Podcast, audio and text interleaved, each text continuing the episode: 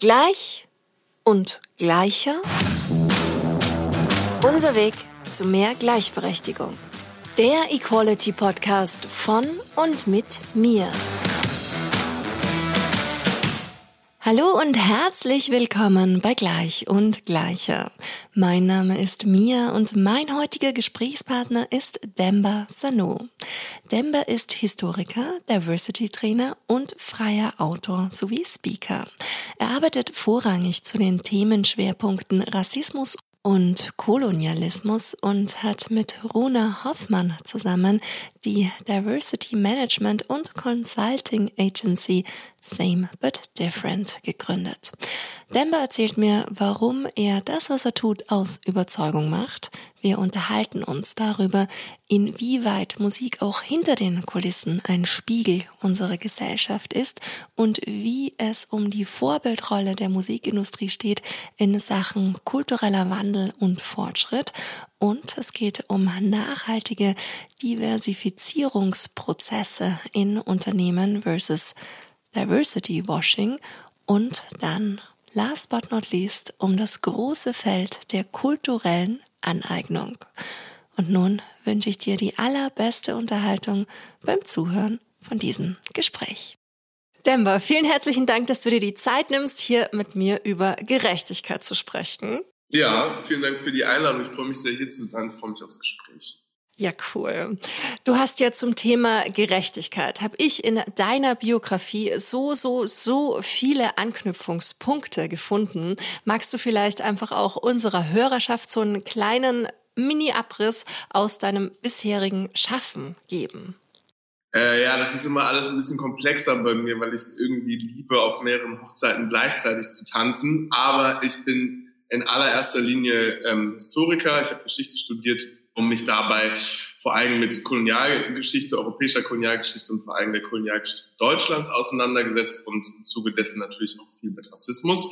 Das auch, weil ich selber schwarz bin und selber auch von Rassismus betroffen bin, begleite mich das eh mein ganzes Leben lang schon.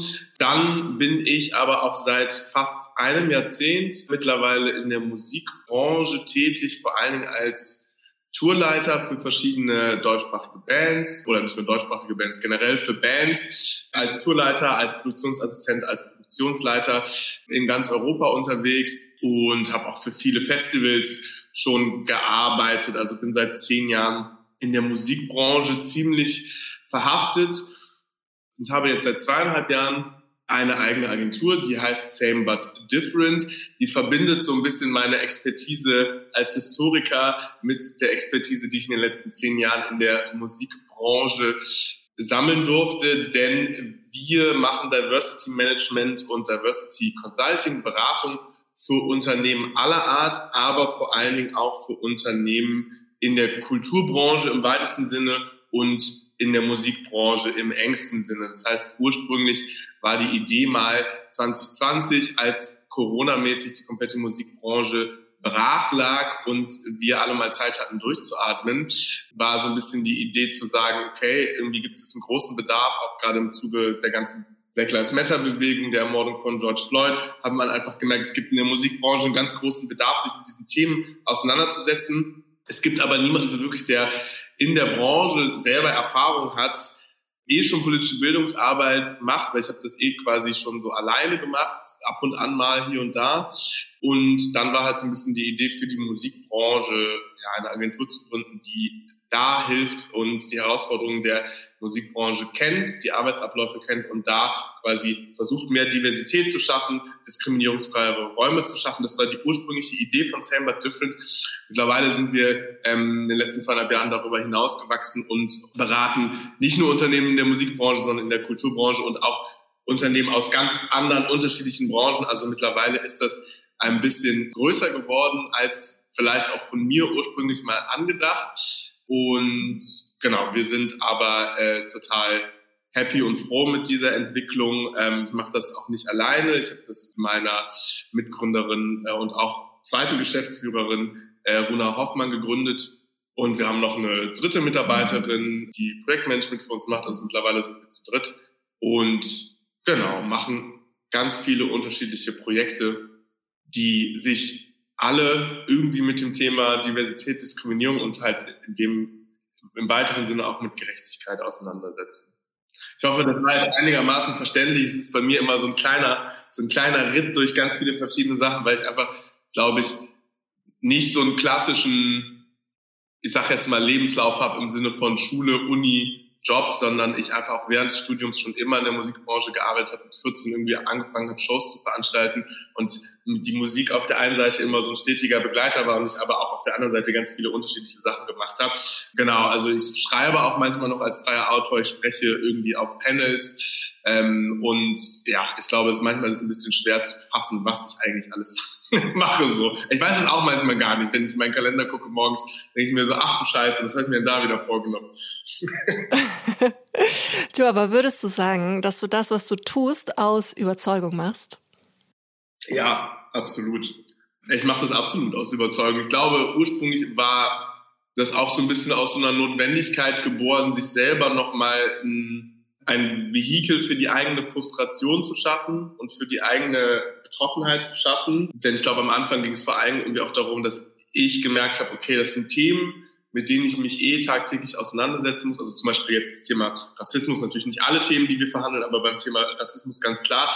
Und eigentlich habe ich keine Lust, das immer in meinem Alltag, in meinem Bekanntenkreis, in meinem Freundeskreis irgendwie oder Freundinnenkreis neu zu verhandeln, um mich darüber auszutauschen und habe mich da, glaube ich, manchmal einfach so ein bisschen hilflos gefühlt. Und dann war einfach so ein bisschen die Idee, okay, ich kann mich einfach auch dafür bezahlen lassen, für die Expertise, die ich habe.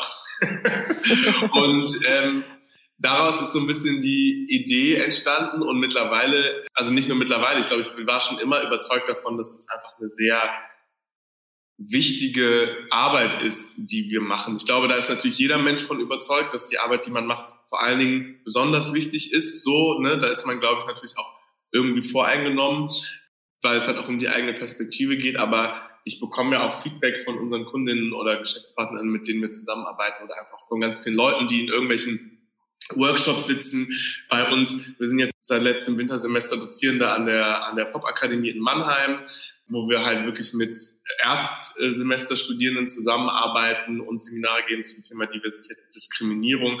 Da gibt's immer total großes Feedback und ich merke schon, dass dass das auch, glaube ich, irgendwie ankommt und ich bin total überzeugt davon, dass, dass wir ja, dass wir so Arbeit brauchen und mir macht es auch total viel Spaß ähm, und mir persönlich hat es auch mittlerweile total geholfen, quasi so ein bisschen diese eigene Betroffenheit und die Emotionalität dadurch rauszuhalten, dadurch, dass ich es professionalisiert habe. Denn jetzt ist irgendwie ganz klar, es, ich begebe mich freiwillig in Situationen, in denen ich mich quasi als Erklärbär hinstelle vor 15 Mitarbeitende von Unternehmen XY und sage, okay, frag doch mal, irgendwie keine Frage ist zu blöd so ungefähr, begebe mich freiwillig in diese Situation und ähm, werde dafür bezahlt, so bestreite meinen Lebensunterhalt, ähm, sehe das irgendwie auf eine Art und Weise auch so ein bisschen als Reparation vielleicht dafür, was man sonst so für äh, Erfahrungen gemacht hat. Also es ist natürlich ein bisschen überspitzt jetzt, aber you get the idea.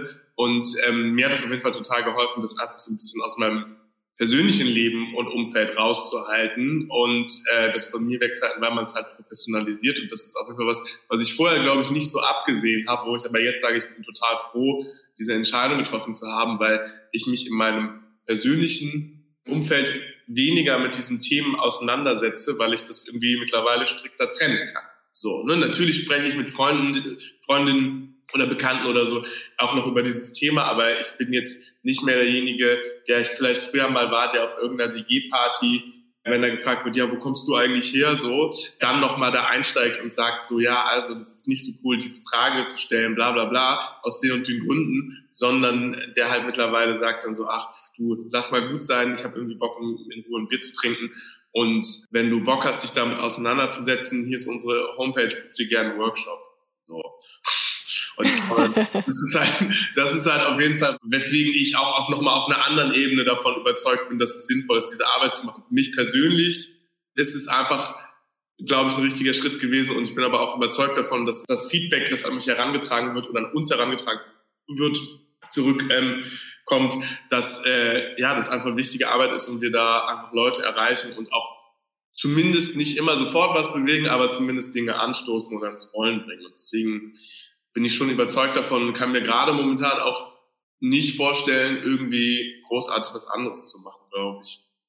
Mhm. Und du hast ja vorhin erzählt, bei Same But Different habt ihr euch am Anfang so auf die Musikbranche, den Kultursektor spezialisiert und seid jetzt da auch ein bisschen rausgegangen.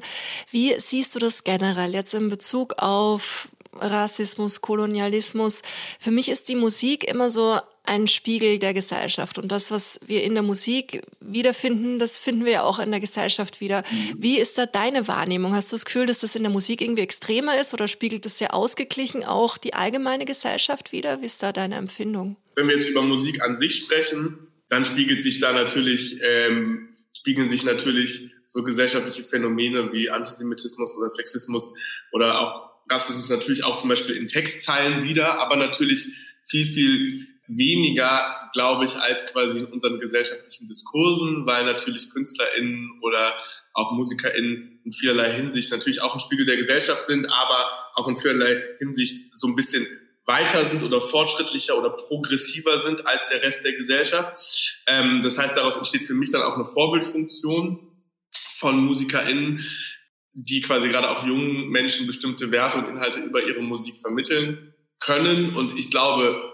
ich, da spreche ich natürlich jetzt nicht über rechtsextreme Bands, die ganz klar eine ideologische Linie verfolgen und rassistische Texte schreiben oder so ganz mit Kalkül. Da meine ich natürlich eher so was so in der Pop, was wir als Popkultur verstehen oder was im, im Mainstream läuft. Ähm, und ich glaube, das ist aber auch bei unserer Arbeit gar nicht so krass der Fokus, sondern bei uns ist eher der Fokus zu sagen, wie sieht's denn eigentlich hinter den Kulissen aus? Wie sieht's denn in den Strukturen der Musikbranche aus? Denn da haben wir eigentlich eher das Problem, dass so ein bisschen Diversität fehlt. Denn wenn wir uns jetzt auch so angucken, wer irgendwie in den Charts am Start ist und wie zum Beispiel die Hip-Hop-Landschaft in Deutschland aussieht, dann ist es eigentlich ziemlich relativ divers. So, ne? Dann gibt es viele, dann gibt es viele Menschen mit Migrationsgeschichte, die Riesenstars sind, die irgendwie Asche verdienen, die viel gehört werden. Es geht aber eher darum, okay, wer sitzt denn irgendwie bei den Labels, wer sitzt denn in den Booking-Agenturen? Und da sieht's dann irgendwie ein bisschen ja, also ein bisschen schwieriger aus. Ne? Also, und ich finde, das sieht man auch dann zum Beispiel bei so Preisverleihungen, wie jetzt zum Beispiel der 1 Live Krone oder auch dem Preis für Popkultur.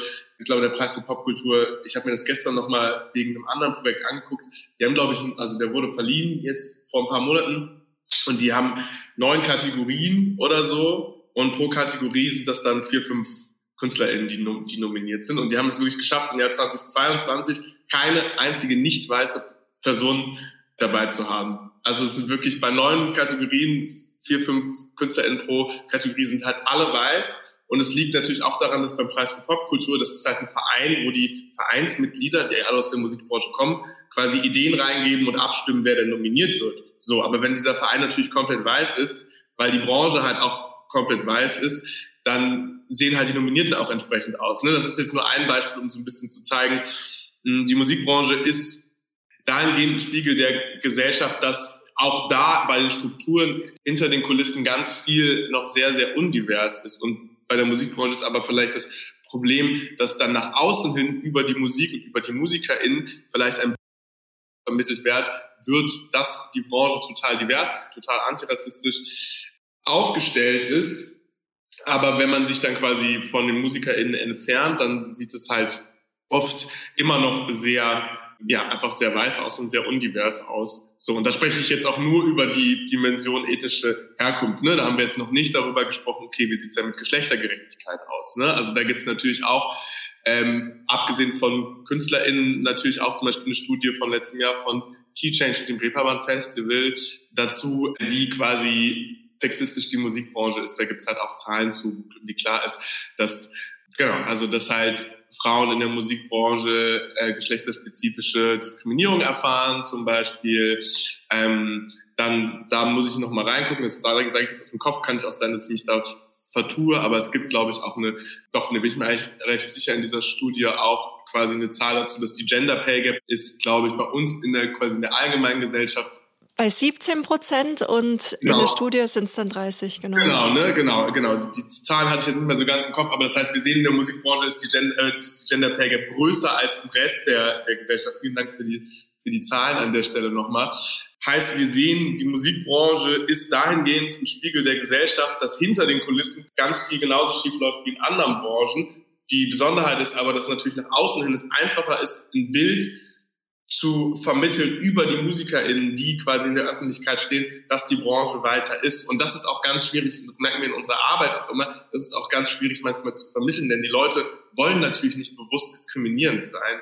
Keiner möchte das. Das ist auch, das will man natürlich auch niemandem vorwerfen, weil ganz viele Leute das nicht bewusst machen. Aber dadurch, dass es halt ein bestimmtes Bild gibt von der Branche, wie die Branche sich nach außen präsentiert und wie die Branche sich auch selber sieht, wird manchmal gar nicht der Need gesehen, dass der Bedarf gesehen, dass man da nochmal tiefer einsteigt, wenn man sagt, ja, bei uns ist es ja schon viel besser als in anderen Branchen. Stimmt, aber auch da gibt es natürlich Stellschrauben, an denen man drehen kann. Und da merken wir aber auch in den letzten zweieinhalb Jahren, dass das Bewusstsein dafür immer größer wird. Ne? Also muss man an der Stelle auch nochmal sagen, wir arbeiten wirklich mit ganz tollen AkteurInnen aus der Musikbranche zusammen, die da sagen, hey, wir brauchen da Hilfe, zeigt uns doch mal irgendwie auf, wie wir, weiß ich nicht, die Stellenanzeigen irgendwie verändern können, damit halt sich mehr Leute bewerben, die halt einfach einen diverseren Hintergrund haben. So, ne? Und ähm, für mich, von wegen Musikbranche, Spiegel der Gesellschaft, um nochmal kurz auf die Eingangsfrage zurückzukommen. Ich glaube, was mich da so ein bisschen umtreibt, auf jeden Fall in meiner Arbeit, ist auch, dass ich die Musikbranche auch immer so ein bisschen als Vorreiter sehe oder als Vorreiterin die Branche als Vorreiterin sehe, also für, für, für gesellschaftlichen Wandel und für Fortschritt so. Weil für mich sind Kunst und Kultur immer auch Ort gesellschaftlicher Utopien und gesellschaftlichen Fortschritts. Und deswegen ist es, glaube ich, so wichtig, dass die Musikbranche da halt vorangeht und dann halt andere Branchen, die wir vielleicht ein bisschen als konservativer im Kopf haben oder die ein bisschen konservativer konnotiert sind, wie, keine Ahnung, die Automobilindustrie oder sowas, dass die dann quasi gezwungen werden, hinterherzugehen. Und das ist zum Beispiel was, das finde ich total spannend. Wenn du dir zum Beispiel so große Autohersteller anguckst in, in Deutschland, die gehen teilweise mit dem Thema Diversität viel, viel offener und viel, viel fortschrittlicher um als die Major Labels in Deutschland. So, ne? Und es sollte ja eigentlich andersrum sein, ne? Und das finde deswegen ähm, bin ich mal gespannt, was da passiert, denn ich glaube, in meiner, in meiner Wahrnehmung hat die Musikbranche da einfach auch einen gesellschaftlichen, gesellschaftlich integrierenden Auftrag, als Ort, wo Kunst passiert, ja, gesellschaftlichen Wandel mit voranzutreiben. Und deswegen, ja, bin gespannt, was da passiert, aber da läuft schon einiges. Sehr lange Antwort auf eine, äh, ja, Gute Frage.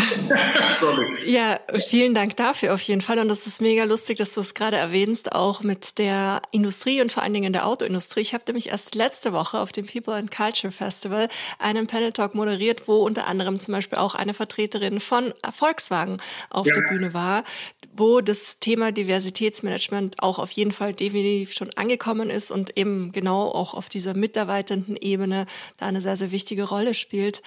Und darauf kann ich auch sehr gut meine nächste Frage aufbauen, nämlich wie kann man dann Diversität innerhalb von bereits bestehenden Strukturen etablieren und auch bestmöglichst fördern?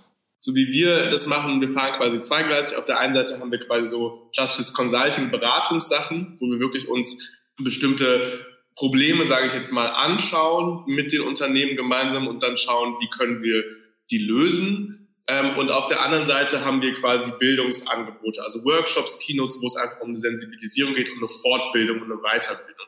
Und das sind zum Beispiel die beiden Sachen, wo wir von überzeugt sind, dass man so Diversität aktiv fördern kann. Also man muss natürlich eine Grundlage schaffen und ein gewisses Bewusstsein, eine Sensibilisierung in dem Unternehmen, dass das Thema überhaupt wichtig ist, dass das Thema auch wirtschaftlich, vor allem wirtschaftlich Vorteile mit sich bringen kann für Unternehmen. Denn das ist zum Beispiel was, was in Ländern wie die USA oder Großbritannien oder so bei den Unternehmen schon total angekommen ist. Und in Deutschland kommt das so langsam an, was einfach ein wirtschaftlicher Faktor ist. Und das Bewusstsein muss man erstmal schaffen und das machen wir halt über Workshops, über Keynotes, über quasi Bildungsformate zu den Themen, wo wir Leute weiterbilden, sensibilisieren, damit überhaupt erstmal ein Bewusstsein da ist. Und dann im zweiten Schritt kann man dann aktiv äh, Diversität fördern. Das machen wir dann halt eher so durch Prozessbegleitung oder ständige Beratung. Und da ist zum Beispiel ein Beispiel, das ich mal ganz gerne herauspicke, wie man sowas aktiv fördern kann. Diverses Recruiting. Ne? Also wenn man quasi neue Mitarbeitende einstellen will. Das ist gerade so ein bisschen das Thema der Stunde. Da kommen ganz viele Unternehmen auf uns zu und da helfen wir denen dabei, wie man das halt macht. Und das ist zum Beispiel was, wie man dann auch ja, Diversität nachhaltig fördern kann. Denn also die Workshops sind der erste Schritt, weil man möchte ja erstmal ein Umfeld schaffen, in dem sich zum Beispiel Menschen, die Rassismuserfahrungen machen, wohlfühlen. Ne? Also so ein kleines Beispiel, wenn ich mir jetzt Stellenanzeigen angucke, ich mache das Also ich habe mein eigenes Unternehmen, aber ich mache das einfach manchmal so aus Interesse, weil mich das einfach interessiert. So, gucke ich mir manchmal Stellenanzeigen an und dann gehe ich auf die Seite von dem Unternehmen und gucke mir halt an, okay, wie ist das aufgestellt? Wie sieht das Team aus? Gibt es eine Teamseite? Gibt es da Fotos? Wie ist das Team aufgebaut? Und wenn ich da schon das Gefühl habe, ähm, ja, das ist irgendwie super weiß, überlege ich mir es halt dreimal da reinzugehen, weil ich dann denke, okay, ich weiß zum Beispiel nicht, ob die sich schon mal mit dem Thema Rassismus auseinandergesetzt haben. Ich habe keinen Bock an meinem Arbeitsplatz wieder Kämpfe von null anzufangen. So, wenn ich dann aber zum Beispiel sehe, Unternehmen, das machen manche Unternehmen, sagen transparent, hey, wir haben seit 2020, 2020 haben wir unseren Diskriminierungs, äh, Antidiskriminierungsprozess begonnen. Wir haben eine Awareness-Begleitung, wir setzen uns wir bilden uns weiter, wir setzen Dinge auseinander, wir versuchen in einem laufenden Prozess uns damit auseinanderzusetzen, das zum Beispiel transparent auf ihrer Homepage machen, dann sieht das schon wieder ganz anders aus. So. Und das sind zum Beispiel Sachen, wie man halt dann Diversität nachhaltig fördern kann, dass man quasi in einem laufenden Prozess sich immer weiterbildet, das transparent macht und dann zum Beispiel, wenn man halt Stellenausschreibungen macht, die Stellen in das auch in den Stellenausschreibungen transparent macht als ein quasi Key-Wert oder Faktor des Unternehmens und dann bewerben sich vielleicht auch mehr Leute, die nicht weiß sind. Und dann wird das Team halt irgendwie automatisch ein bisschen undiverser. Und wenn ich dann in drei Jahren auf die Teamseite gucke, so, dann sieht das Team vielleicht schon ganz anders aus. Und dann hat man halt auch wieder vielleicht ähm, mehr Leute, die sich auf die Jobs bewerben. Also das sind so zum Beispiel so ein paar Sachen, die man Diversität nachhaltig fördern kann, ist, indem man das Team diversifiziert. Und diese Diversifizierung, da besteht ganz oft ganz viel Angst davor, weil die Leute halt immer denken, okay, jetzt werden, wird mir mein Job weggenommen oder ich werde rausgeschmissen, aber darum geht's überhaupt nicht. Gerade in der Musikbranche sind ganz viele Unternehmen ganz organisch gewachsen, da haben sich einfach drei Dudes zusammengesetzt, gesagt, wir machen jetzt ein Label oder wir machen ein Festival oder was auch immer und nicht drüber nachgedacht und dann hast du jetzt einfach irgendwie was total organisch gewachsen ist, wo erstmal niemand was für kann. Und das will man natürlich auch nicht auflösen.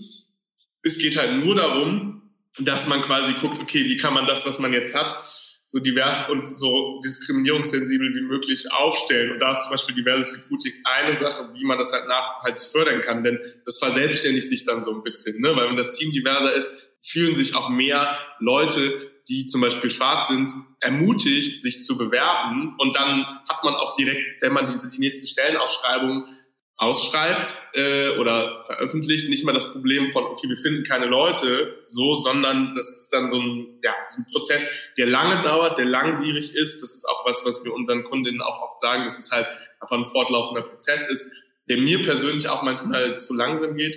Aber ähm, ich glaube, die Förderung von Diversität kann nur mit langem Atem gehen und ich glaube, das haben auch viele Unternehmen mittlerweile verstanden, dass das einfach ein wichtiger Teil ist, ähm, ja, wenn sie halt weiter unternehmerisch erfolgreich sein wollen.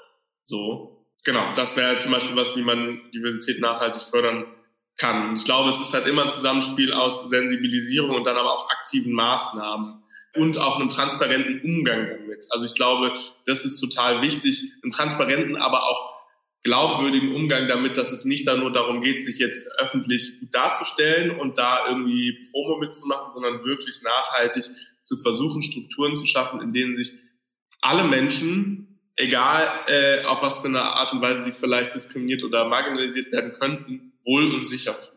Mhm. Du hast vorhin auch einen ganz wichtigen Punkt angesprochen, und zwar den der Darstellung. Hast du das mhm. Gefühl, dass das auch in dem Bereich ein Problem ist oder beziehungsweise teilweise dann falsch kommuniziert wird? Also im Sinne von, dass Unternehmen sich damit so ein bisschen brüsten. Genau, so Washing-mäßig. Gibt es auch einen Fachbegriff? Man sagt ja Woke Washing, Greenwashing. Gibt es Diversity Washing, ja. Diversity Washing, ja. Ja, genau. Okay. Klar, und also ich meine, damit zusammen ist natürlich auch der Begriff Tokenism, ne? also vom, vom englischen Token, was dann ja so Symbol oder Medaille oder so heißt, und dann quasi, dass man quasi Menschen aus marginalisierten Gruppen einstellt, um sie dann quasi ähm, für die eigene PR nutzen zu können, im Teamfoto und ganz vorne stellen zu können, aber sich eigentlich in den Strukturen gar nicht so wirklich viel ändert. Ähm, das ist ja auch was, was damit zusammenhängt. Es gibt es auf jeden Fall schon. Und es ist natürlich auch manchmal schwierig, das so ein bisschen zu unterscheiden, weil man natürlich nicht immer direkt den Einblick in die Strukturen erhält. So. Ähm, manchmal ist es einfach auch äh, ein bisschen schwierig, das zu erkennen. Aber ich glaube schon, also zumindest im Großteil der Unternehmen, mit denen wir zusammenarbeiten, mit denen wir auch längerfristig zusammenarbeiten, bei denen ist es dann schon so, dass da irgendwie auch klar ist, da geht es jetzt nicht nur darum, das nach außen zu kommunizieren, um sich ein gutes Licht zu rücken, sondern da geht es auch darum, äh, das wirklich nachhaltig zu machen. Wir merken das immer, wenn wir irgendwie eine Anfrage haben und ein Unternehmen will nur einen Workshop und dann dazu eine Instagram-Story posten, meldet sich danach nie wieder. So, dann ist das meistens relativ klar so. Aber ähm, genau, also das gibt's auf jeden Fall, aber wir haben oft die Erfahrung gemacht, dass sich die meisten Unternehmen oder viele Unternehmen auf jeden Fall bemühen und das wirklich auch als äh, sinnvoll erachten. Und man kann das, wie gesagt, daran kann man so ein bisschen erkennen, aber es ist auf jeden Fall auch ein Thema und es ist auch, wird natürlich Unternehmen auch immer wieder vorgeworfen, vor allen Dingen, wenn es halt nicht schnell genug geht. Ne? Und das ist, glaube ich, auch was, was dann sehr tricky sein kann, denn gerade große Unternehmen, da malen die Mühlen ein bisschen langsamer. Ich habe gerade schon angesprochen, dass einfach gesellschaftlicher Wandel leider nicht über Nacht geschieht. Und dann kommt man natürlich auch oft dazu, ja, dass dann halt irgendwie irgendeine Aktion promomäßig ausgeschlachtet wird und dann das aber ein bisschen dauert, bis die Strukturen sich wirklich verändern und dann halt schnell dieser Vorwurf nach Diversity Washing laut wird. Und da müssen wir oder da sehen wir uns halt auch in der Verantwortung dann entsprechend die Unternehmen entsprechend zu beraten, wie man transparent sowas öffentlich kommuniziert, ob man sowas überhaupt öffentlich und tra transparent kommuniziert oder ob man es erstmal nur intern macht, wann man damit rausgeht etc damit man halt diesen Vorwurf umgehen kann. Aber klar, es gibt auf jeden Fall auch Leute, die sagen halt, okay, das ist jetzt irgendwie so das Trendthema, da kann ich mir noch mal ein bisschen mehr junges Publikum, neue Kundschaft erschließen. Ich mache jetzt mal einen, einen Workshop oder zwei und dann ist es abgeschlossen. Das gibt's auf jeden Fall so. Da ist es dann aber auch manchmal so, dass, ich meine, wir können das natürlich nicht immer kontrollieren, ob die Leute Bock haben, langfristig mit uns zusammenzuarbeiten, aber man kann es auf jeden Fall meistens schnell erkennen, wenn sie, wie gesagt, nur Bock auf den einen Instagram-Shot haben, so und sich danach nie wieder melden. Genau, das gibt's schon, ja. Okay, aber das, was ihr auch bei eurer Agentur anbietet, ist ja dann wahrscheinlich auch langfristig, längerfristig mhm. ausgelegt. Also diesen mhm. ganzen Prozess dann da dementsprechend zu begleiten, oder? Genau, ja, also wir machen, also wir bieten natürlich, wenn Unternehmen das möchten, natürlich auch einfach nur zum Einstieg irgendwie einen Workshop oder eine Keynote an, aber wir versuchen schon immer längerfristige Beziehungen aufzubauen, weil wir halt auch glauben oder wissen, dass es einfach ein längerer Prozess ist. Und meistens ist es damit halt nicht mit ein, zwei Workshops getan, sondern da müssen sich wirklich Strukturen ändern, da muss man wirklich reingehen, da muss man oft auch mit Mitarbeitenden umfragen, arbeiten, was wollen die Mitarbeitenden, was sind denn überhaupt die Sachen, die irgendwie den Mitarbeitenden äh, auf den Sack gehen, auf gut Deutsch, was sie stören, wie kann man denn zum Beispiel genau übers Recruiting zum Beispiel für mehr Diversität sorgen. Und wenn wir jetzt über Recruiting reden, das passiert nicht einfach über Nacht. Ne? Also so Prozesse, Leute einzustellen, das dauert halt einfach manchmal ein paar Wochen. So, ne? Und allein deswegen sagen wir halt, wir wollen natürlich immer ähm, langfristige Zusammenarbeiten anstreben, um das auch so nachhaltig wie möglich zu machen, um auch einfach den Unternehmen immer zur Seite zu stehen. Die können sich dann immer melden. Wir beraten auch bei kleineren Sachen, machen wir dann individuelle Beratung und einfach quasi eine Person zu haben oder eine Instanz zu haben, eine Kontrollinstanz zu haben, die immer wieder checkt, so hey, das, was ihr euch vorgenommen habt, macht ihr das? Und aber auch eine, eine quasi eine Instanz zu haben, an die das Unternehmen sich wenden kann und sagen kann, ich bin mir gerade da unsicher, kannst du da mal über diese E-Mail drüber lesen oder über die Stellenanzeige oder was auch immer und mir Feedback geben. Denn, denn ich glaube, das ist, was ganz viele wollen, wirklich was ändern, wissen aber einfach nicht, wie sie es angehen sollen, haben auch ganz viel Angst davor, Sachen falsch zu machen, Leute zu verletzen. Dieses Thema ist immer noch relativ schambesetzt so und deswegen ist es, glaube ich, total sinnvoll, dass wir da als Begleiter oder begleitende Instanz den Leuten langfristig helfen können, damit sie halt im Endeffekt ja nochmal ähm, eine Absicherung haben, weil man kann natürlich auch bei den besten Intentionen einfach Dinge falsch machen oder Leute halt verletzen. So und deswegen genau versuchen wir das immer so langfristig wie möglich anzulegen. Aber das ist wie gesagt natürlich nicht immer in, in unserer Macht. Im Endeffekt ist das natürlich die Entscheidung des Unternehmens, was die meinen, was die wollen und brauchen. Wir können natürlich unsere Expertise da reingeben, aber im Endeffekt äh, entscheidet es das Unternehmen. Aber bei vielen Unternehmen ist es so, dass wir mit einem Workshop anfangen und dann entwickeln sich daraus Sachen. Ne? Und dann, auch wenn es jetzt nicht total regelmäßig ist, dann hat man trotzdem irgendwie einen Retainer und hat regelmäßig zu tun und man wird irgendwie immer auf dem Laufenden gehalten so und ist irgendwie Teil dieser Prozesse. Genau. Cool, das klingt gut. Du, und ein anderer Bereich, den ihr bei Same But Different auch abdeckt, ist die Beratung in Sachen kulturelle Aneignung. Und mhm. das ist ja auch ein Thema, ich finde es so spannend und ich habe schon so intensive Artikel und Diskussionen diesbezüglich mhm. verfolgt mhm. und freue mich mega, dass ich jetzt da einen Experten als Gesprächspartner habe und möchte da auch gern mit dir über dieses Thema sprechen und ich habe mir super viele Fragen dazu überlegt und mhm. dann habe ich wieder hinterfragt, ob die Fragen, die ich stelle, ob die überhaupt angebracht und angemessen sind, weil ich finde, es ist so ein heiß und hitzig diskutiertes Thema. Ja, ich weiß eigentlich gar nicht, wo ich anfangen soll. Ich habe sowas wie, was ist kulturelle Aneignung überhaupt? Wie entsteht sie? Wo begegnet sie uns? Es gibt so viel, mhm. was dahingehend irgendwie relevant ist und vor allen Dingen ich habe halt auch das Gefühl, es kommt immer wieder dieses Thema dann auf, wenn irgendwas ja wieder medial total hitzig diskutiert wird. Da gibt es nicht viele Schuldzuweisungen. Wie kann man da Licht in die Dunkelheit bringen? Erstmal vorweg, ich glaube, das ist total normal, dass du sagst, ey, man hat sich, stellt sich dann Fragen, also fragt sich bei den Fragen, ob die angebracht sind, aber ich glaube, das ist auch was, was wir in unserer Arbeit total versuchen rüberzubringen. Fehlerfreundlichkeit, also äh, wir versuchen unsere Arbeit auch immer in Raum zu schaffen, wo alle Fragen irgendwie gestellt werden können, weil wir überzeugt davon sind, dass Unsicherheiten nur aufgelöst werden können, wenn Leute auch vielleicht blöde Fragen, in Anführungszeichen, das können die HörerInnen jetzt nicht hören, ich mache gerade Gänsefüßchen in der Luft, auch blöde Fragen stellen. Ähm, deswegen, genau, ist überhaupt gar kein Stress. Ich glaube, finde, so Themen müssen angesprochen werden.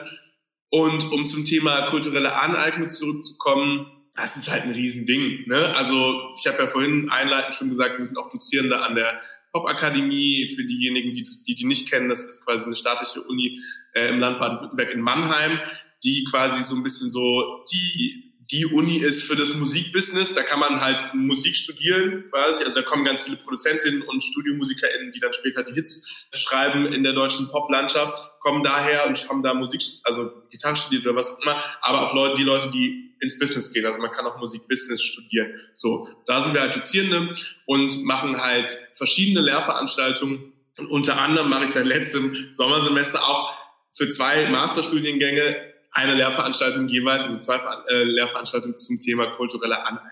So, und das ist ein riesiges Feld und also da könnten wir jetzt komplett noch eine Stunde drüber reden, wo das anfängt, wo das aufhört. Ich versuche mich da mal so ein bisschen kurz zu fassen. Das, was ich auch den Studierenden immer so vermittle, ist natürlich, also als Definition geht es erstmal darum, dass quasi eine Gruppe an Menschen, die quasi nicht marginalisiert sind. In dem Fall sind das dann meistens in westlichen Gesellschaften weiße Menschen, Menschen, die nicht von Rassismus betroffen sind, in kulturelle Aneignung. Da schwingt auch immer so ein bisschen mit an, okay, ist das rassistisch? Darf man mit Blick auf die Kolonialgeschichte sich so Dinge aneignen? Aber um es kurz zu, zu fassen, es geht darum, dass quasi Artefakte, Merkmale wie Frisuren, Kleidung, Musik, Slangs etc einer marginalisierten Gruppe, die quasi diskriminiert wird in der Gesellschaft, dann von einer Gruppe, die nicht diskriminiert wird, sich angeeignet wird. Und das ist für mich total wichtig und daraus in irgendeiner Art und Weise finanzieller Profit geschlagen wird. So, das ist die Definition, mit der wir arbeiten. Ich höre raus, dass dieser finanzielle Profit da auch eine wichtige Rolle spielt. Genau. Das ist jetzt die Definition, mit der wir arbeiten. Das ist natürlich ganz wichtig. Es gibt äh, ganz viele unterschiedliche Auslegungen, wer denn jetzt was darf. Ne? Und ich meine, wir, wir bewegen uns ja im Musikkontext. Da ist es unfassbar schwierig, weil wie entsteht Musik? Musik entsteht dadurch, dass Menschen irgendwie, weiß ich nicht, irgendeine Musikrichtung hören, die dann halt neben Sachen hinzufügen, Sachen entfernen und dann was Neues daraus entsteht. Und so, so äh, entsteht halt Musik. Also ich finde es beim Thema Musik nochmal ein bisschen schwieriger zu aufzumachen und zu sagen, hey, äh, das ist jetzt kulturelle Aneignung, weil eine weiße Person hat jetzt irgendwie Afrobeats, also einen Afrobeat-Song gemacht, so, das darf die nicht. Das finde ich auch nicht sinnvoll. Ich glaube, es geht da eher da, dahinter um die Strukturen und sich die Strukturen anzuschauen. Wenn man sich dann anschaut, okay, hat er sich jetzt quasi irgendwie dieser Kultur bedient, hat sich einen weißen Produzenten besucht, der ihm einfach irgendwie einen Afrobeat äh, Beat äh, quasi zusammengeschustert hat und darüber wird dann, ohne dass er sich mit der Kultur auseinandergesetzt hat, ohne dass irgendwie die Inspiration gecredited wird, dass irgendwie genannt wird, woher die Inspiration kommt, ähm, wird das dann genommen und wird quasi als was komplett Neues verkauft und dann abgefeiert und der Rapper oder wer auch immer oder Sänger verdient dadurch total viel Kohle, dann finde ich das problematisch. Wenn aber gesagt wird, ey, ich fahre jetzt nach Ghana suche mir einen ghanaischen Produzenten oder, oder halt MusikerInnen, nehme mit denen zusammen eine Platte auf, macht das total auf Augenhöhe, die werden alle genannt, die kriegen alle ihre Credits, die kriegen ihre GEMA-Tantiemen, so. Und dann habe ich vielleicht noch irgendwie einen ghanaischen Rapper als Feature-Gast drauf, er ist doch mega geil, so. Das ist dann für mich äh, der Unterschied. Und zum Beispiel eine Platte, die mir da als total gutes Best-Practice-Beispiel immer einfällt, ist die letzte Platte von Bonaparte. Mir fällt leider der Titel der Platte gerade nicht mehr ein, aber ähm, die letzte Platte von Bonaparte hat er halt äh, zu großen Teilen oder fast komplett in Abidjan, also in der Hauptstadt der Elfenbeinküste, mit ivorischen MusikerInnen, ProduzentInnen aufgenommen.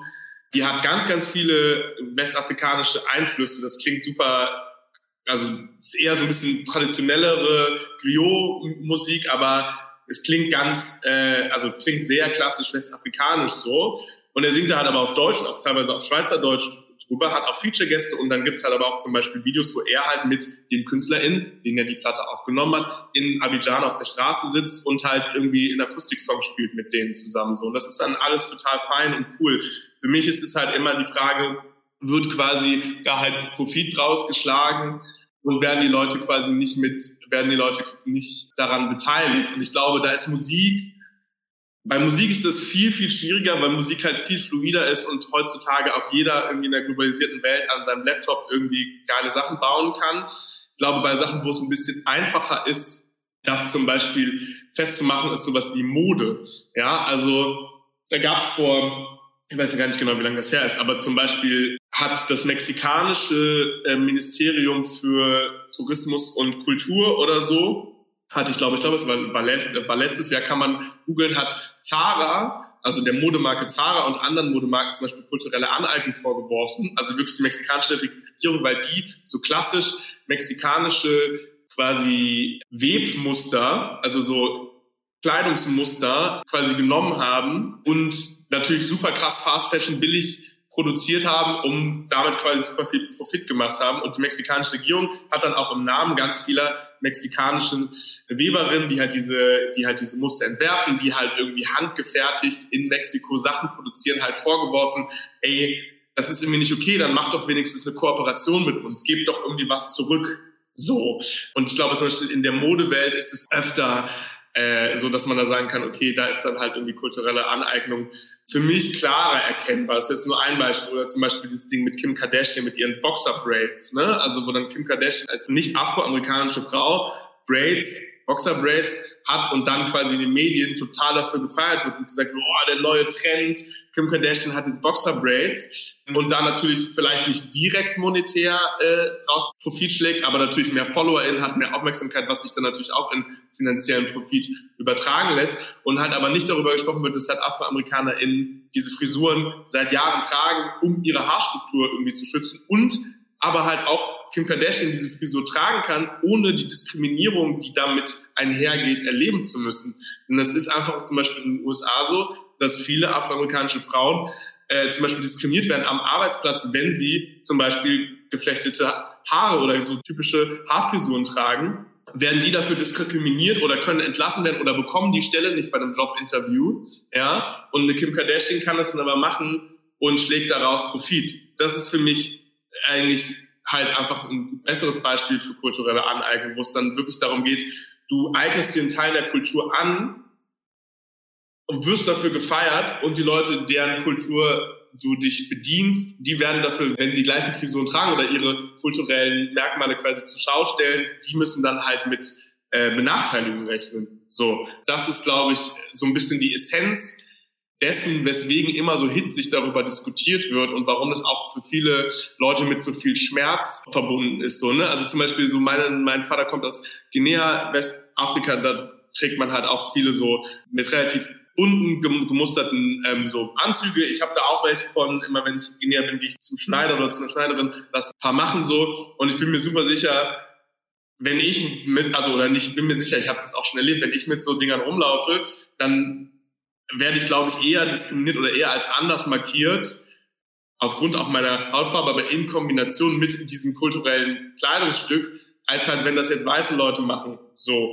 Und ähm, das ist, glaube ich, so das, wo in der ganzen Diskussion dieser ganze Schmerz herkommt, dass sich Leute in der Kultur bedienen können und da können sie auch erstmal nichts für, dass sie das können in der globalisierten Welt, aber die bedienen sich der Kultur, ohne die Geschichte zu kennen und ohne die Diskriminierungsform erlebt zu haben. Und natürlich wünscht man niemandem, dass sie dann auch deswegen diskriminiert werden. Versteht mich damit nicht falsch, aber ich glaube, daher kommt halt dieser Schmerz, dass man halt so denkt, es kann doch nicht sein, so, wir tragen das irgendwie seit Jahrhunderten und kriegen keine Jobs dafür. Und wenn das jetzt irgendeine weiße Influencerin macht, dann wird sie dafür gefeiert, weil es total exotisch und geil und der neue Trend ist so. Das ist, glaube ich, so ein bisschen die Essenz davon. Und ähm, genau, vielleicht noch abschließend eine letzte Sache dazu.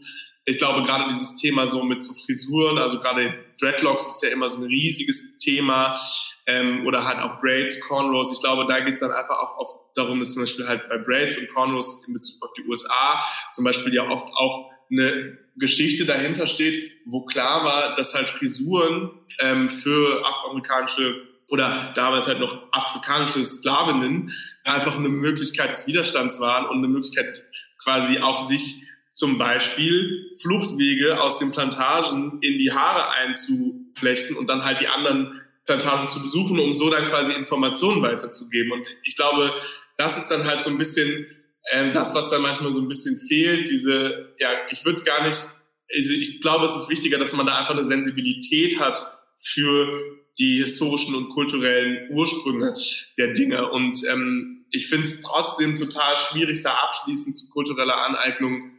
Also ich kann da nicht immer bei jeden Sachen sagen, okay, das ist jetzt kulturelle Aneignung, das ist nicht. Es gibt da ganz viele Grauzonen. Bei Musik habe ich es gerade schon angesprochen. Und ich glaube, es geht einfach eher darum, dass man ja, sich mehr damit auseinandersetzt, dass man das transparenter macht und dass man halt mehr diesen Schmerz in den Fokus stellt, den halt marginalisierte Menschen haben, wenn ihnen quasi, obwohl sie marginalisiert sind, schon wieder in Anführungszeichen etwas weggenommen wird, woraus selber sie keinen Profit schlagen können, sondern weswegen sie halt diskriminiert werden.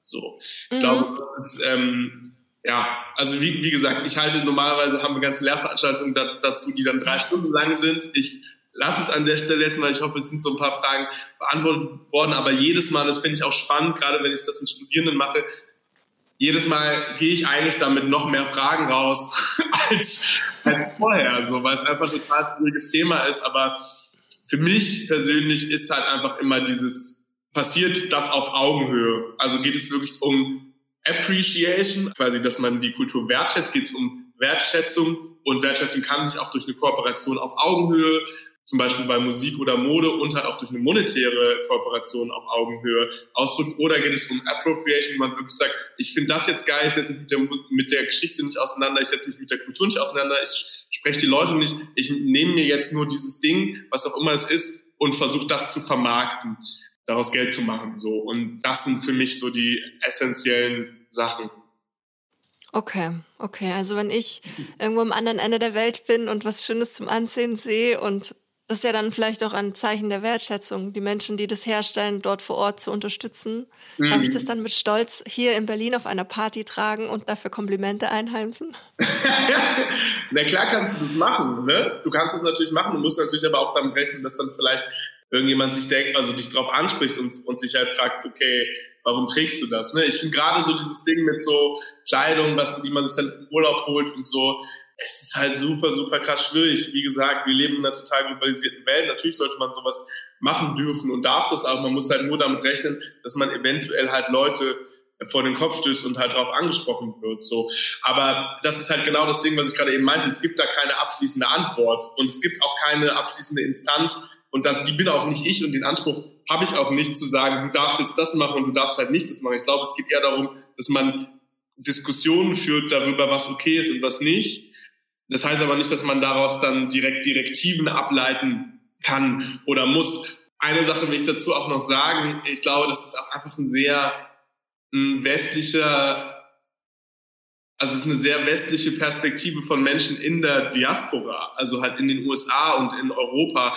Leuten, die vor allem eben gerade kulturelle Aneignung reden. Jetzt in meinem Kontext habe ich mich natürlich am meisten irgendwie mit einem Fokus auf den afrikanischen Kontinent damit auseinandergesetzt. Es gibt ich habe es ja gerade auch mit Mexiko gesagt, es gibt es natürlich auch in Bezug auf asiatische Kulturen oder mittelamerikanische Kulturen, aber bei mir ist der Fokus natürlich irgendwie auf afrikanischen Kulturen, wo ich mich mit am besten auskenne. Und da ist es aber auch so, wenn ich mit den Leuten, also keine Ahnung, wenn ich jetzt mit den Leuten, wenn ich meiner Familie darüber rede, in Guinea, die verstehen das überhaupt nicht. Die denken sich nur so, hä, ist doch mega geil, lass sie noch die Klamotten tragen. Was soll das denn? So, ne? Es ist doch voll die Appreciation und, und Wertschätzung. Das heißt, es ist, glaube ich, auch viel verknüpft mit so einem, das ist jetzt nur reine Interpretation und da spreche ich jetzt auch vor allen Dingen für mich persönlich. Es ist viel verknüpft mit so einem Identitätsstruggle, den man vielleicht als Kind äh, von zum Beispiel bei mir, einem schwarzen Vater und einer weißen Mutter hat in der Diaspora, also nicht in Afrika in meinem Fall, sondern quasi in Europa, wo man eh quasi immer auf das andere reduziert wird und struggelt mit der eigenen Identität. Und dann ist man vielleicht, glaube ich, anfälliger für sowas, dass man halt sagt, okay, das ist für mich eine Verbindung, also zum Beispiel so westafrikanische Gewänder, das ist für mich eine Verbindung zu meiner schwarzen Seite oder zu meiner Herkunft so, ich will nicht, dass mir das weggenommen wird, weil es ist eh schon schwierig genug, sich damit auseinanderzusetzen. Ich glaube, dass da ganz viel, also wie gesagt, jetzt auch Küchenpsychologie, aber äh, dass da ganz viel dieser, ähm, dieser Diskussion und dieses Schmerzes halt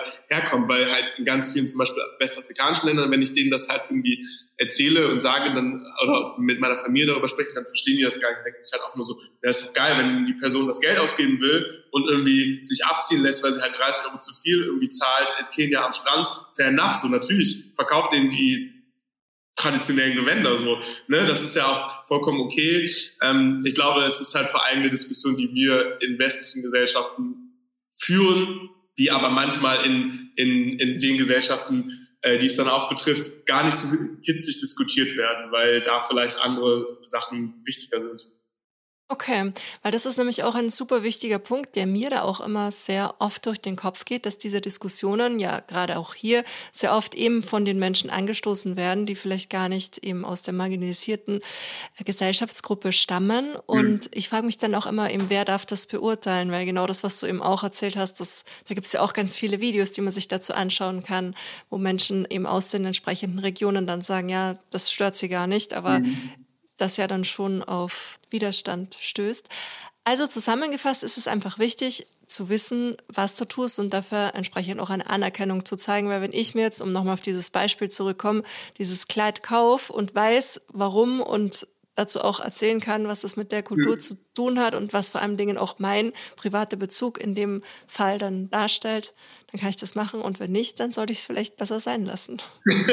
ja, vielleicht so, so zusammengefasst, uns ist natürlich auch, wie gesagt, ne, also wenn du jetzt als Privatperson mir dieses Kleid kaufst, dann schlägst du ja erstmal auch quasi keinen Profit daraus, der quasi dann an der marginalisierten Gruppe vorbeigeht.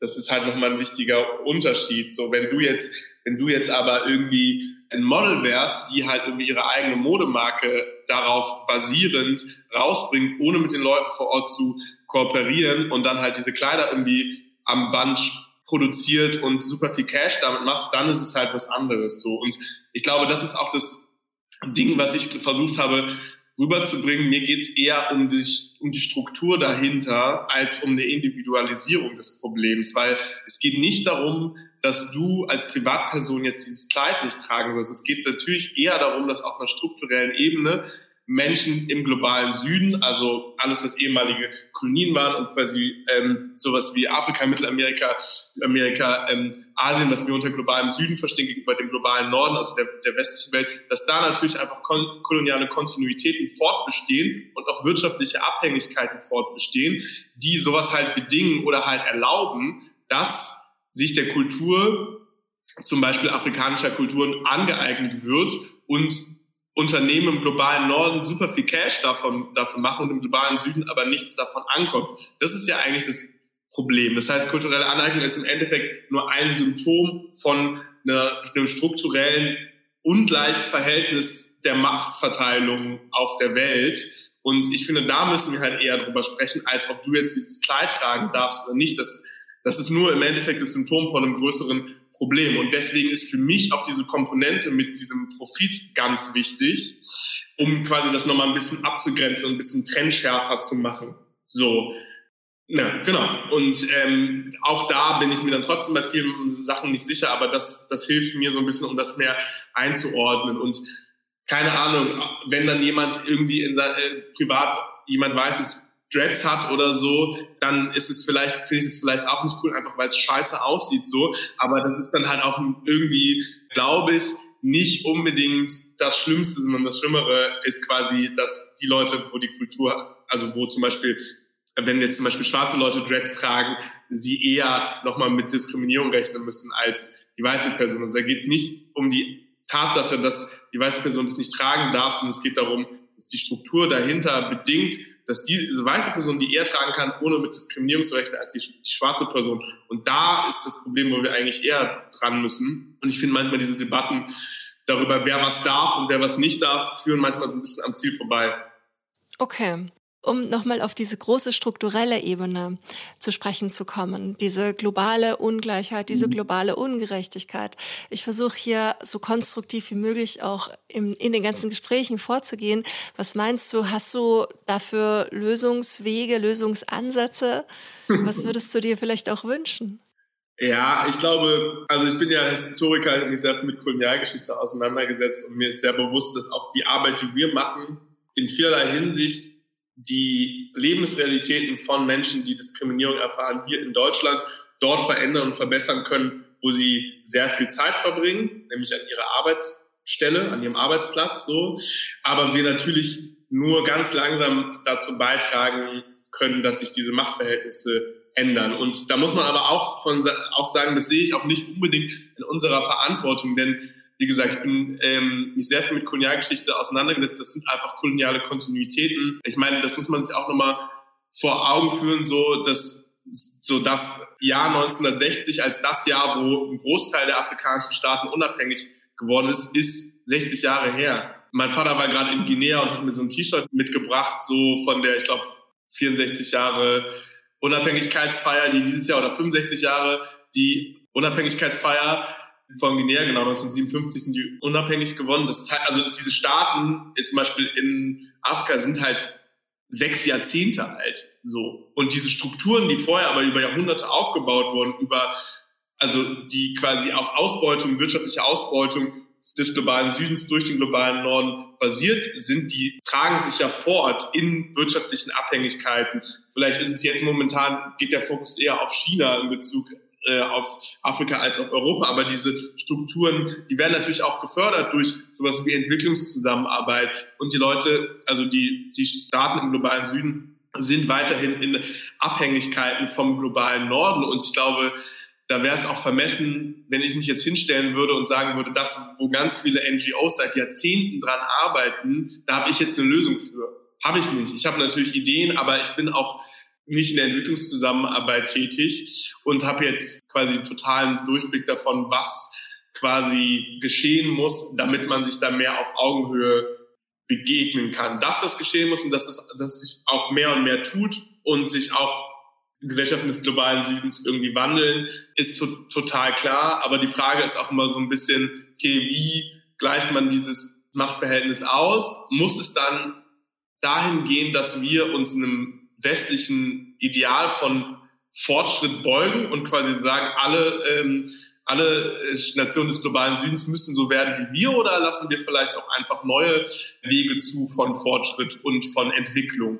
Und ich glaube, das ist jetzt ein bisschen eine unbefriedigende Antwort, weil das einfach so komplexe Prozesse sind, die halt über Jahrzehnte historisch irgendwie gewachsene Strukturen verändern sollen. Das wird halt einfach über Jahrzehnte gehen. Und ich bin auch kein Ökonom, ich bin kein Politikwissenschaftler. Ich kann halt im Kleinen dafür sorgen, was ich versuche mit unserer Arbeit zu machen, dass sich die Lebensrealität von Menschen vor Ort ändert. Aber ich kann nicht ungeschehen machen, was irgendwie 300, 400 Jahre Kolonialgeschichte verhunzt hat. So, das muss langsam sich entwickeln und langsam gehen. Und wir als globaler Norden müssen da einfach, glaube ich, auch mehr Verantwortung für übernehmen und müssen einfach dafür sorgen, dass diese Beziehungen, die die es gibt zwischen globalen Süden und globalen Norden, nicht mehr auf Ausbeutung beruhen. So. Und da gibt es aber auch wenig Incentives für, also da, gibt es wenig Anlass für, für den globalen Norden, weil es doch geil, den globalen Süden auszubeuten. So billige Arbeitskräfte, wir können hier weiter irgendwie unsere Nike-Schuhe tragen, so ähm, müssen das irgendwie alles nicht sehen. Auf politischer Ebene keinen Willen, da was zu ändern. Ich glaube, das ist das,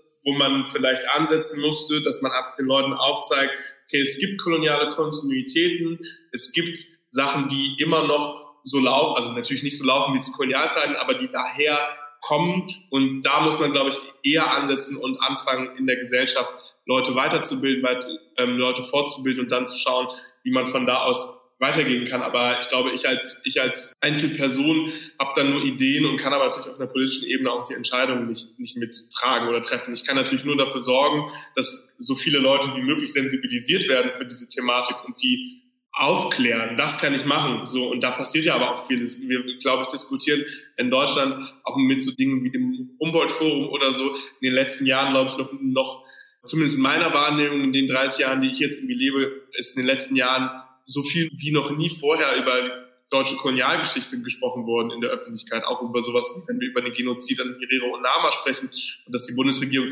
den sich zwar nicht entschuldigt, den aber irgendwie so halb anerkannt und sagt, okay, wir zahlen jetzt ein bisschen Kohle so. Stairway to Equality. Deine Steps zu mehr Gleichberechtigung. Bevor ich das Gespräch offiziell beende, möchte ich dich unbedingt noch nach deinem Stairway to Equality fragen. Denn wir haben ja immer eine letzte Kategorie in diesem Podcast und es geht darum, dann vielleicht doch eben diese kleinen Schritte zu finden, die jede und jeder da draußen von uns eben machen kann, um diese Welt diverser und gleichberechtigter, gerechter zu machen. Ich glaube, was jede oder jeder zu Hause auf jeden Fall machen kann, ist sich einfach mit Thematiken auseinandersetzen und sensibilisieren lest Bücher, hört Podcasts. Es gibt wirklich so viele Ressourcen online. Das ist ganz, ganz toll. Ähm, da finde ich das Internet super, super geil. Es gibt so viele Ressourcen online, die man sich umsonst kostenlos reinziehen kann. Es gibt so viele Aktivistinnen, denen man folgen kann auf Instagram, auf TikTok, was auch immer. Einfach das zu machen, vielleicht einfach mal den eigenen Feed ein bisschen diversifizieren, einfach ein paar Leuten folgen und das reicht dann schon. Dann werden einem Sachen in die Timeline gespült. Man hängt eh die ganze Zeit auf Instagram ab. Dann werden einem Sachen in die Timeline gespült, über die man vielleicht noch nie nachgedacht hat. Also nutzt einfach die Ressourcen, die umsonst zur Verfügung gestellt werden. Lest euch da einfach in Themen ein. Und ansonsten, was auf jeden Fall auch noch ganz wichtig ist für mich auf dem Weg zu mehr Equality, ist einfach habt Empathie hört euch gegenseitig zu, nehmt euch vielleicht mal zurück. Ich weiß, dass das schwer ist. Ich bin auch jemand, der gerne viel redet, aber hört vielleicht einfach auch mal zu. Äh, nehmt euch selber zurück, nehmt euch Zeit dafür, Perspektiven von anderen einzunehmen, vielleicht die Lebensrealität mal ein bisschen zu versuchen nachzuvollziehen, denn wir haben alle ganz unterschiedliche Backgrounds. Und ich glaube, es ist ganz, ganz wichtig, dass man nie aufhört dazu zu lernen und dass man aber auch versucht, sich ja einfach empathisch mit den Lebensrealitäten von anderen Leuten auseinanderzusetzen. Geht einfach nicht davon aus, dass ihr alles wisst so, und auch wenn ihr selber von irgendeiner Art und, auf irgendeine Art und Weise von Diskriminierung oder Marginalisierung betroffen seid, geht nicht davon aus, dass ihr alles wisst und dass ihr quasi die Weisheit mit Löffeln gefressen habt, so, ne? Ich meine, ich bin schwarz, ich bin von Rassismus betroffen, ich bin trotzdem ein Cis-Mann, der mit ganz vielen erlernten sexistischen Mustern aufgewachsen ist, mit denen ich jeden Tag zu kämpfen habe, die loszuwerden und die nachhaltig irgendwie wirklich auseinanderzunehmen. So. Und nur weil ich quasi Rassismus erlebe, heißt es nicht, dass ich nicht sexistisch sein kann oder homofeindlich oder queerfeindlich, antisemitisch oder was auch immer. Ähm, also das heißt, habt da einfach irgendwie ein offenes Bewusstsein für unterschiedliche Formen von Diskriminierung, für unterschiedliche Dimensionen von Diversität und versucht euch einfach zuzuhören und nett miteinander zu sein. Und ich glaube, das ist einfach auch das, was noch ganz wichtig ist, geht auch transparent mit eurer Unsicherheit um. So, das ist für uns alle relativ neu in Anführungszeichen, beziehungsweise, das will ich nochmal reframe, für einen Großteil der weißen Mehrheitsgesellschaft in Deutschland ist das ein neues Thema, weil die mussten sich noch nie damit auseinandersetzen und jetzt gibt es auf einmal ganz viele diverse Stimmen, die halt sagen, so geht's nicht weiter, äh, die auch auf einmal in den Medien und übers Internet Gehör finden. So, für die Leute ist es neu und ich will die nicht in Schutz nehmen, weil die haben sich noch nie damit auseinandergesetzt, aber es ist auch irgendwie logisch und klar, dass da eine Unsicherheit besteht. Das heißt, auch wenn es schwer ist, finde ich, kann man da manchmal versuchen, Verständnis für zu haben, dass da Leute irgendwie unsicher sind, sich noch nie mit den Leuten auseinandergesetzt, ähm, äh, mit den Themen auseinandergesetzt haben und dann eben Begriffe benutzen, die man vielleicht nicht mehr benutzen sollte. So, das ist aus meiner Perspektive auch einfach zu sagen, dass man da geduldig sein soll und dann vielleicht eher konstruktiv den Leuten das erklären soll. Ähm, denn ich habe mich aktiv dafür entschieden, das zu machen und ich werde dafür bezahlt. Ich habe vollstes Verständnis dafür, wenn man das bei fremden Leuten oder auf der Arbeit oder so keinen Bock hat zu machen, wenn man selber betroffen ist und keine Energie und keine Kraft hat und keine und voll voller Wut ist. Man muss es auch nicht machen. Aber ich glaube, ich habe in meiner Arbeit gelernt, dass man oft weiterkommt, wenn man Verständnis zeigt dafür, so bescheuert es auch sein mag, was die Leute davon sich geben, ähm, Verständnis dafür zeigt, dass sie vielleicht, dass ihnen das vielleicht einfach noch nie jemand erklärt hat und dann, dass man die halt an die Hand nimmt. Das kann total erfüllend sein, so. Das heißt nicht, dass das jeder machen sollte. Das muss jeder für sich selber entscheiden. Choose your battles. Manchmal ist es auch verschwendete Energie. Ich mache das auch nicht immer so, auch in meiner Arbeit nicht. Ähm, aber ich glaube, wenn wir alle ein bisschen mehr Verständnis füreinander haben, wäre das, ähm, ja, wäre es, glaube ich, ein bisschen leichter mit diesen Themen umzugehen. Und vielleicht abschließend noch Leute, die in keiner Art und Weise irgendwie von Diskriminierung betroffen sind, ihr müsst eure Hausaufgaben machen. So, alles das, was ich gerade angesprochen habe, ihr müsst eure Hausaufgaben machen, ihr müsst euch damit auseinandersetzen. Die Gesellschaft wird immer diverser werden, das Thema wird nicht einfach weggehen. Macht eure Hausaufgaben, denn jetzt sind wir auch an einem Punkt, wo ihr nicht mehr sagen könnt, eigentlich, ja, ich habe ja nicht gewusst, habe ja von nichts gewusst, so, das ganze Internet ist voll ähm, von diesem Thema, setzt euch damit auseinander, weil das zählt jetzt halt irgendwie nicht mehr zu sagen, ach ja, mich geht es nichts an, denn es geht uns alle an. Und ich glaube, wenn wir, wenn das gepaart mit ein bisschen mehr Verständnis von, von beiden Seiten passiert, dann sind wir eigentlich auf einem ganz guten Weg. Cool. Vielen, vielen Dank. Ja, lasst uns das alle da draußen genauso machen. Von meiner Seite aus ist dem auf jeden Fall nichts mehr hinzuzufügen. Ich finde, das hat es jetzt gerade einfach nur extrem perfekt zusammengefasst. Ja, ich habe auch, äh, ich bin auch total, total fein. Schön, perfekt. Vielen, vielen Dank, lieber Demmer. Ich danke dir fürs Gespräch, für deine Gedanken, für dein Wissen, für die viele Inspiration. Ich bin, wie gesagt, total inspiriert und ja, habe jetzt noch mehr Lust, meinen Feed noch mehr zu diversifizieren. Ja, vielen, vielen Dank für die tollen Fragen und das spannende Gespräch und die Einladung. Sehr gerne. Bis bald. Bis Ciao. Bald. Tschüss.